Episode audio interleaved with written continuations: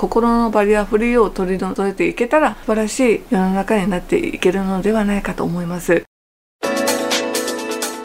こんにちは。始まりました。福祉のラジオ。先週は視覚障害者の春田ゆかりさんにご出演いただきまして白状のお話などなど勉強させていただきました。ラジオネーム重くてもカルカンさんはご自身も白状を持って通勤しているということで声をかけてくださるとありがたいんです。というメッセージやラジオネームいてちゃんさんたくさんのことを学べて勉強になりますなどなどメッセージもたくさんいただきました。ありがとうございました。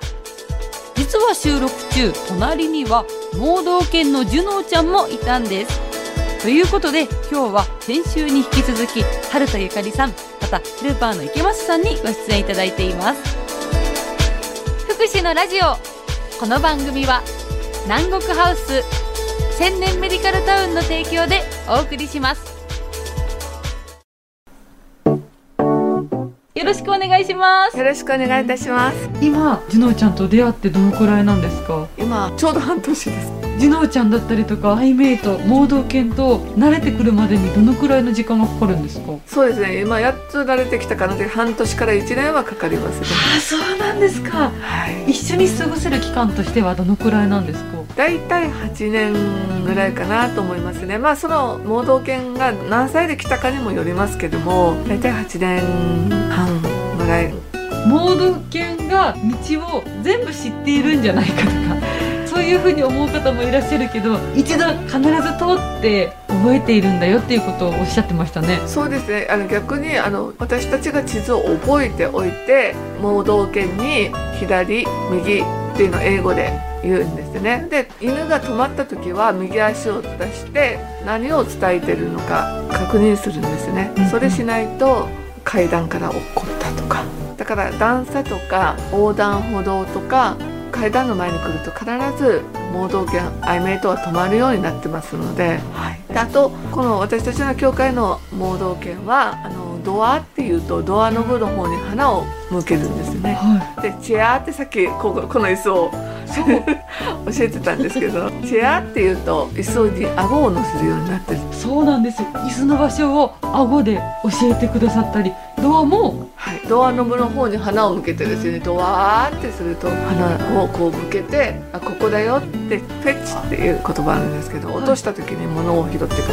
るよく盲導犬に触ってはいけないっていうお話はもしかしたら聞いたことある方多いと思うんですが、はい皆さんには声をかけていただきたいっておっしゃってましたよね。そうですねあのこよくあの盲導犬に声かけたらいけませんと言うとあの私たちにまで使用者にまで声をかけたらいけないのかと思われるけどもはい使用者にはどんどん声をかけていただいて何か困ってませんかとかそれこそあのどのバスに乗られますかとか声をかけていただけたら助かります。春田さんにとってジュノーちゃんってどんな存在ですか？あの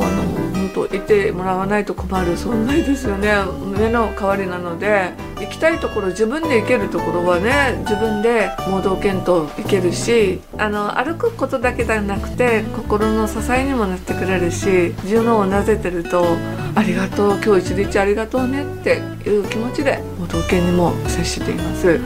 旅行とか結構好きなお好きなんですか？あ大好きです。でも旅行っていうよりはまあ走っ私あの陸上とか卓球この前も鹿児島マラソンのファンランの方なんですけど走ったんです。あと三大ウォークですね。菜の花マーチ鑑真の道歩き龍馬ハネムウォーク。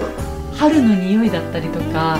そのこの会社の空気だったりとか。わかります。あああのやっぱりあのあ春とかあ雨前だなとかなんとなく風向きが変わったなとかでよく私たち花見とかって言うと「え目が見えないのに花見たって面白くないでしょ」って言われたことがあったんですけどそうじゃなくて雰囲気を感じる。で中には触ってもいい花ってあるしはい。中には触らないでくださいと言われることもあるんですけど、まあ、でもその雰囲気を楽しむっていうのを私たちはやってるのではい。別にお花が見えなくてもなんとかイメージングっていうのかな。はい。イメージトレーニングっていうのかな。そういう感じで私は好きです、お花。へーだから自分の家でもお花を育ててあんなところに行ったこんなところで行ったって中で一番こう印象的だった場所とかってあるんですか？私はあの盲導犬をもらってから沖縄から北海道まで行ったんですけど、えあのクロスカントリースキーをしたことが一番こう良かったかな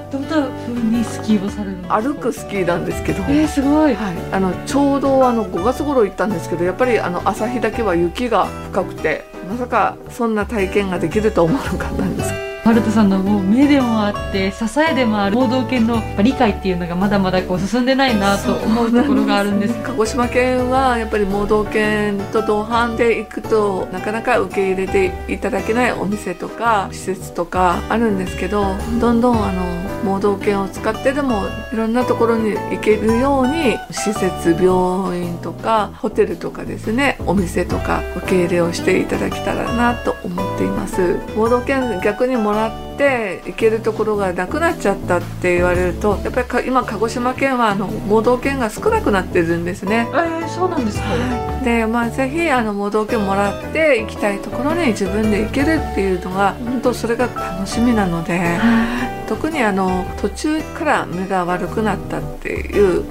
方々にはいいんじゃないかなって私は思うんですけども体力面とか健康面の体調面の管理等もありますので経済面とはありますけれども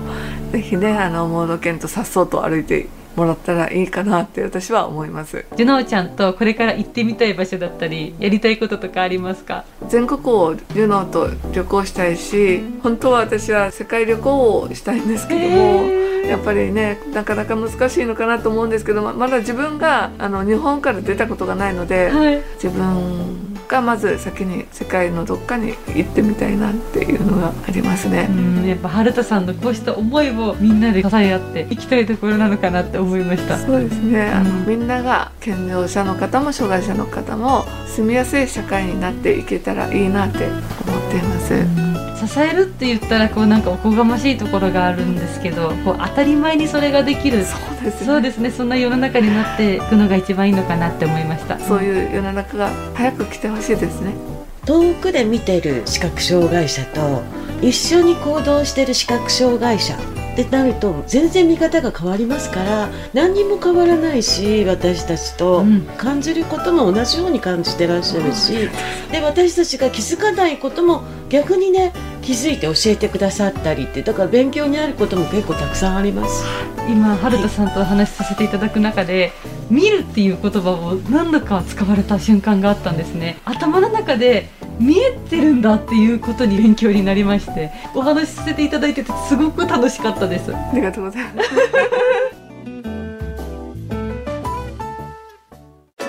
ご出演いただきありがとうございました。番組ではメッセージもお待ちしています。メールアドレスは fukushi 福祉アットマーク mbc.co.jp また、ラジコやラジオクラウドでも聞くことができます。ぜひ聞いてくださいね。福祉のラジオこの番組は南国ハウス千年メディカルタウンの提供でお送りしました。